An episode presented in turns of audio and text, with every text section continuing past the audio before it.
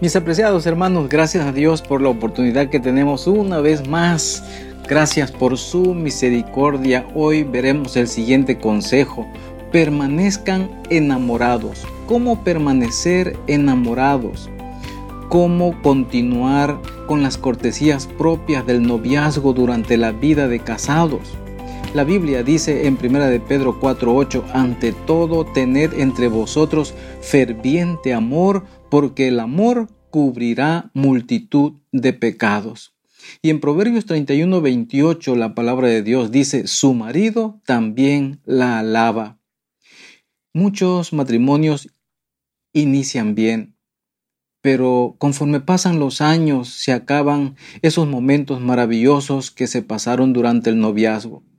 Un matrimonio de éxito no ocurre por arte de magia, debe desarrollarse, no dé por sentado el amor de su cónyuge, expréselo.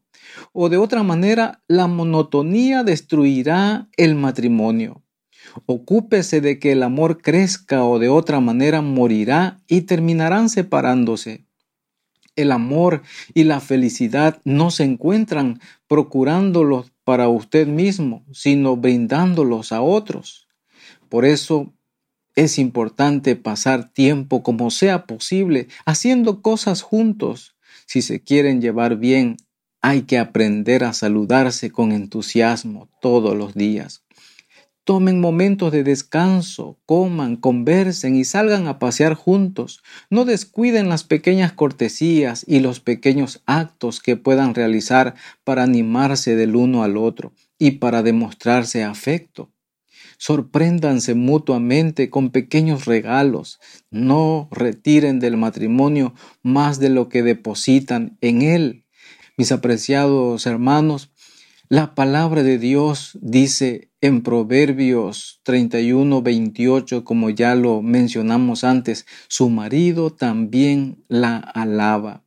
Y en 1 Corintios 7, 34, la casada tiene cuidado de cómo agradar a su marido.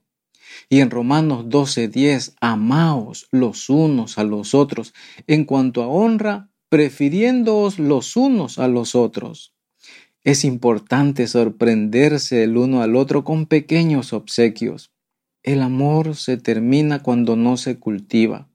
El arte de mantenerse enamorado consiste en cultivar con actos la efectividad de la persona que amamos. Cuando uno decide embarcarse en el viaje de la vida, mis hermanos, eh, cuando uno decide embarcarse en el viaje de la vida matrimonial, lo hace con el sincero deseo de poner todo de su parte para hacer feliz a la persona con la que ha querido compartir la vida y mantenerse enamorado.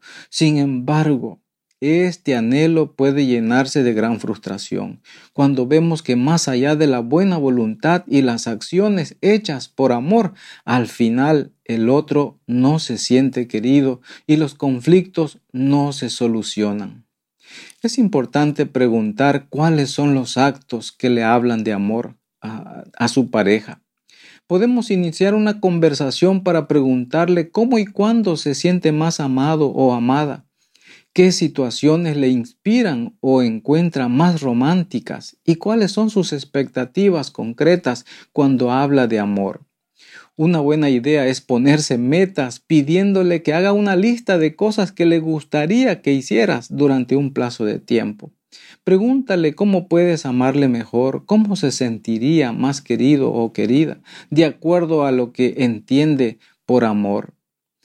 Es importante advertir qué es lo que nos pide más a menudo. Algo que la persona suele pedir mucho es algo importante para ella. En el caso de las mujeres, por ejemplo, es menos frecuente que esos pedidos sean tan directos como en los hombres, pero siempre será un mensaje que comunica lo que la hace sentirse amada o amado. Siempre nos pide que le abracemos, que recojamos la ropa, que le ayudemos en la cocina, etc. Si son palabras que hemos escuchado varias veces, podemos anticiparnos y poner en acción esos actos de amor para sorprenderle y darle lo que espera de nosotros, lo que espera de ti como esposa y lo que espera de ti como esposo. Sabes, la Biblia es clara al participar de la convivencia, de la comunicación que debe de haber entre matrimonios. Amaos los unos a los otros en cuanto a honra, prefiriéndose los unos a los otros. Y mis apreciados hermanos, Jesús dice, como yo os he amado, que también os améis los unos a los otros. El amor no es simplemente un impulso, una emoción transitoria que depende de las circunstancias. Es un principio viviente, un poder permanente. El alma se, alimenta de las corrientes del puro amor que fluyen del corazón de Cristo, una fuente que nunca falla. Cómo se vivifica el corazón, cómo se ennoblecen los motivos, cómo se profundizan sus afectos mediante su comunión bajo la educación y la disciplina del Espíritu Santo. Los hijos de Dios se aman mutuamente, lealmente, sinceramente y sin afectación, no juzgadora, no fingida, y esto porque el corazón está enamorado de Jesús en primer lugar. Nuestros afectos mutuos surgen de una común relación con Dios. Somos una familia y nos amamos los unos a los otros como Él nos amó. Así lo dice la hermana Elena de Huay, amar como Cristo amó significa manifestar abnegación en todo momento y lugar mediante palabras amantes y un continente agradable. El amor genuino es un precioso atributo que se origina en el cielo y cuya fragancia crece en proporción a la forma en que se lo dispensa a los demás. El amor de Cristo es profundo, y ferviente y fluye como una corriente irresistible para todos los que lo aceptan. No hay egoísmo en su amor. Así lo dice el libro de mensajes selecto, página 17. Veamos las características del verdadero amor.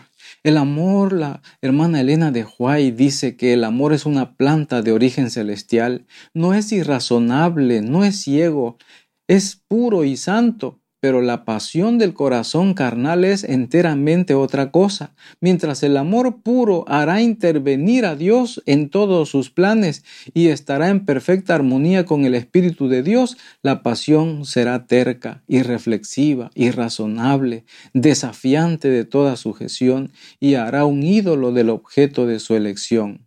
La gracia de Dios se mostrará en toda la conducta del que posee verdadero amor. La modestia, la sencillez, la sinceridad, la moralidad y la religión caracterizan cada paso hacia la alianza del matrimonio. Mis amigos, cuán importante es cultivar el amor en el matrimonio y no opacarlo conforme pasan los años. Solamente el Señor nos puede ayudar en esto. Solamente Dios, que es el autor del matrimonio, te puede ayudar a conservarte para tu esposa y para tu esposo. Dice la señora Elena de Huay, en vez de encontrar faltas en otros, examinémonos a nosotros mismos. La pregunta de cada uno de nosotros debiera ser, ¿es recto mi corazón delante de Dios? ¿Glorificará a mi Padre Celestial este proceder? Si habéis fomentado un mal espíritu desterrado del alma, vuestro deber es desarraigar del corazón todo lo que contamine. Debiera arrancarse cada raíz de amargura para que otros no se contaminen con su perniciosa influencia. No permitáis que quede en el terreno del corazón ninguna planta venenosa. Arrancadla esta misma hora y plantad en su lugar la planta del amor. Entronícese a Jesús en el alma. Así lo declara en el libro A fin de conocerle, página 284. Cuán importante es desarraigar del corazón toda cosa que afecte nuestra comunicación en el matrimonio, de manera que podamos continuar cultivando el amor. El amor es un atributo celestial. El corazón natural no puede originarlo. Esta planta celestial solamente florece donde Cristo reina en forma suprema. Donde existe amor, ahí hay poder y verdad en la vida. Dios hace el bien y solo el bien.